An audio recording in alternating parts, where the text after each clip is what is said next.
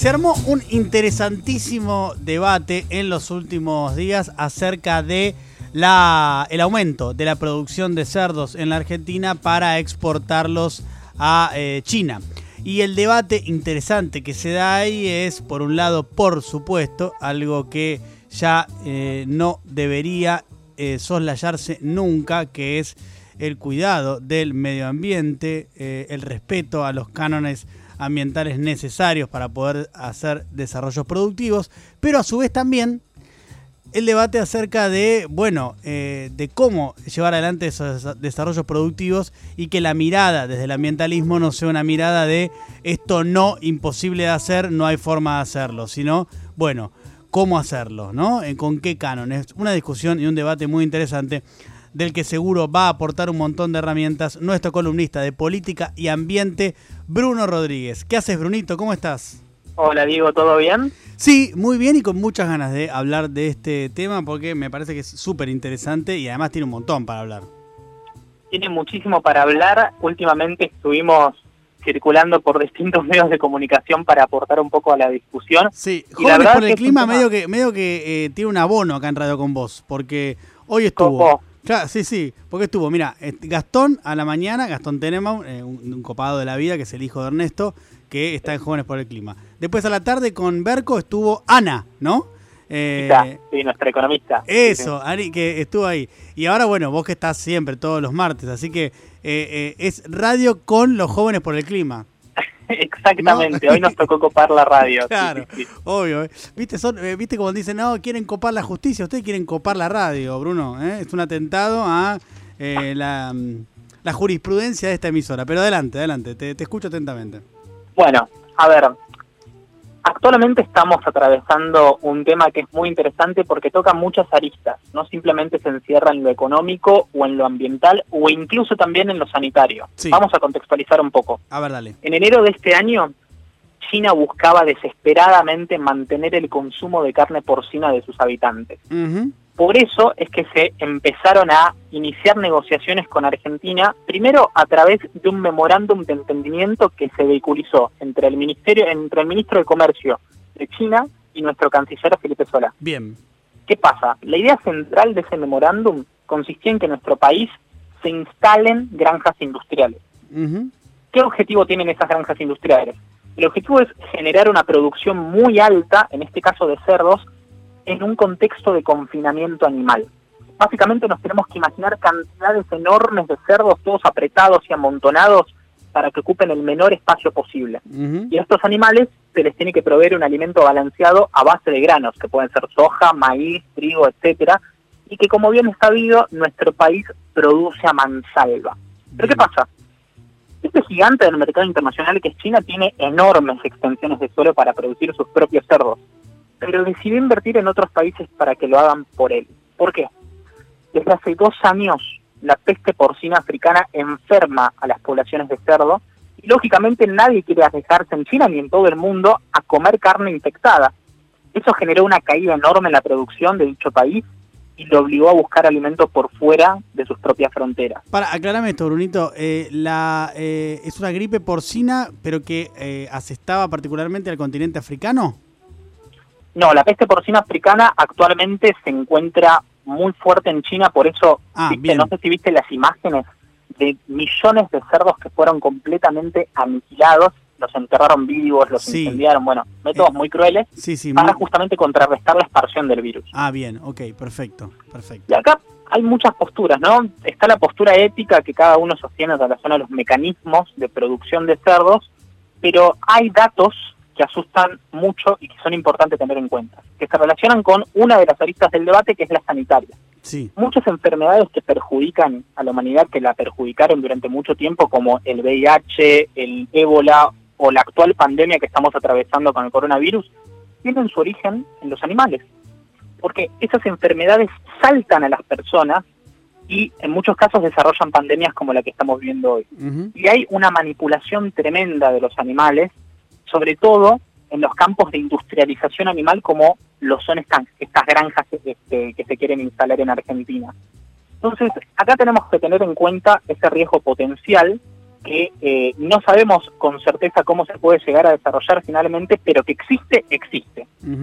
Y después hay otros debates que son los, los que a mí me encantan, que tienen que ver con una conexión, ni siquiera los dividiría en dos conceptos separados, como siempre se trata de hacer, que es el tema de la economía y el ambiente.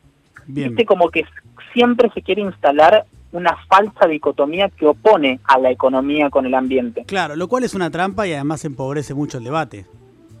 Lo empobrece muchísimo y la verdad es que últimamente, de hecho, con la campaña que se impulsó en redes sociales, sobre todo en Twitter, logramos todas las organizaciones ambientales hacer que este tema sea trending topic. Claro. va a ser trending topic en Twitter y se generaron muchos tipos de respuestas. Pero las respuestas que más fuerte pisaron fueron las que vinieron de sectores del productivismo o del desarrollismo que defendió a capa y espada la medida sin cuestionar ninguno de los puntos que reciente mencioné. ¿Por qué? Y hay algo que tenemos que reconocer, y yo creo que lo estamos haciendo muy bien, que es que Argentina necesita divisas. Argentina está en una situación en la que para fines de este año cerca de la mitad de su población va a terminar integrando las cifras de pobreza. Sí. Por lo tanto, es necesario buscar ciertas medidas económicas que tengan el objetivo de obtener un ingreso de divisas importantes. Pero ahora bien, ¿qué pasa? Históricamente, independientemente del gobierno, siempre las visiones de producción, de desarrollo económico, se elaboraron a partir del distanciamiento eh, de la perspectiva ambiental, no incorporándola. Entonces, por ejemplo, en los 90, cuando Felipe Sola, actual canciller, y en los 90, ministro de Ganadería, Agricultura y Pesca de Carlos Menem, en los 90 se produjo el ingreso del paquete tecnológico del glifosato, de la soja transgénica, y eso la verdad, seamos sinceros, no produjo grandes beneficios a largo plazo que sean sistemáticos para las mayorías afectadas por la crisis social y la crisis económica. ¿Este acuerdo va a ser eso? ¿Qué va a costar más? Estas son las preguntas. Claro, ahí, ahí, eh, en ese primer punto, esa primera pregunta que haces, ya entra una, una un desarrollo posterior que es el de, bueno, la puja distributiva. ¿Cómo se distribuye después eso? Porque, eh, digo, eh, algo que es innegable es que se ha producido desde la década del 90 hasta la fecha un aumento extraordinario, sideral, de la producción de soja, por ejemplo, y las exportaciones de lo mismo y, el consecuente ingreso de divisas a la Argentina. Después de ahí podemos discutir si hubo las retenciones suficientes o no, si esa plata se utilizó como se tenía que utilizar, si efectivamente fue para eh, mejorar la situación de los sectores más postergados, ¿no? Vienen un montón de discusiones de índole económica. Absolutamente, también podemos decir que eh, un mercado concentrado en un solo tipo de producto es muy volátil y como pasó también, se cambia el precio internacional de las commodities y ese mercado del boom termina bajando, pero bueno, acá lo que importa es preguntarnos si la, viabilidad es real de profundizar un modelo productivo que finalmente lo que va a terminar generando son costos ambientales de los cuales también se va a tener que hacer cargo el Estado en términos económicos. Mira, el primer comunicado del Ministerio de Relaciones Exteriores lo que decía es que se quería incrementar la cantidad de producción de cerdos de 6 millones a 100 millones. Claro. Una completa y absoluta locura. Lo modificaron al documento hace muy poquitos días, ayer o antes de ayer, y corrigieron ese número, de 6 millones ahora a 10 entre 10 y 12 millones. Claro, lo cual eh, eh, es, mucho, Es mucho porque duplica, pero no es la locura de 6 a 100.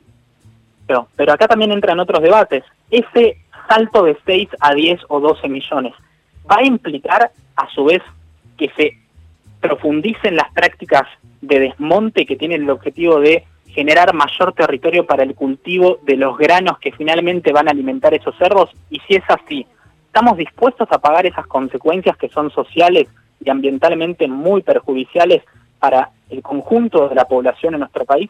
Esas son preguntas que tienen que empezar a incorporarse en las hojas de ruta, en la planificación de las hojas de ruta de nuestros funcionarios públicos. Y yo creo que justamente porque la población se está empezando a concientizar muchísimo sobre estas temáticas, eso se va a lograr. Esperemos que no sea en el largo plazo porque no nos queda mucho tiempo y que se dé eh, en el mañana más temprano.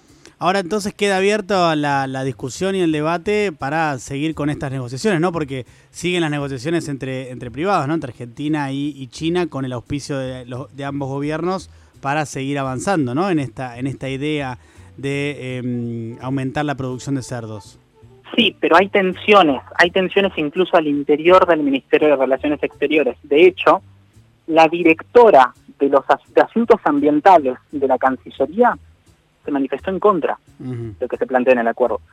El ministro Cabandie mismo manifestó recientemente, lo está haciendo muchas notas, su desacuerdo con cómo se está pensando hacer el acuerdo. Y tiró, tiró de todo, dijo, bueno, también hay que repensar el tema del glifosato, bueno, una serie de cuestiones, pero hay tensiones al interior del gobierno con este acuerdo, producto de esa conciencia social que se está generalizando en el conjunto de la población. Es eh, súper interesante eh, el debate que se armó y me parece que además eh, en esta línea es más interesante, la línea superadora de sí incorporar el ambientalismo y los temas ambientales en cada uno de los proyectos que se planifiquen y que después se vayan a desarrollar e implementar y no en la de em, directamente no porque no, porque va a dañar al medio ambiente y no hay vuelta atrás, que a veces se plantea de un sector creo más radicalizado, ¿no? Y muy minoritario, muy, minoritario. que... Hace más ruido, hace más ruido, pero es minoritario, ¿no? Sí, muy minoritario, no hay que darle bola. Por ahí ciertos sectores de ese desarrollismo que te contaba antes quieren empezar a hacer que ascienda ese discurso, pero la verdad es que es muy minoritario y lo que importa son las discusiones serias. Totalmente. Bueno, eh, lo vamos a volver a, a tratar este tema, Bruno, porque porque acá, acá, claro, planteamos los disparadores iniciales de el inicio de la negociación, pero esto va, va, o uno entiende que va a seguir avanzando, por tanto lo seguiremos hablando. Bruno, querido, gracias, loco. A vos, Guillito. Eh, terminamos una gran jornada de jóvenes por el clima en Radio con vos hoy, ¿eh? Radio con jóvenes por el clima, me gustó. Chao, loco.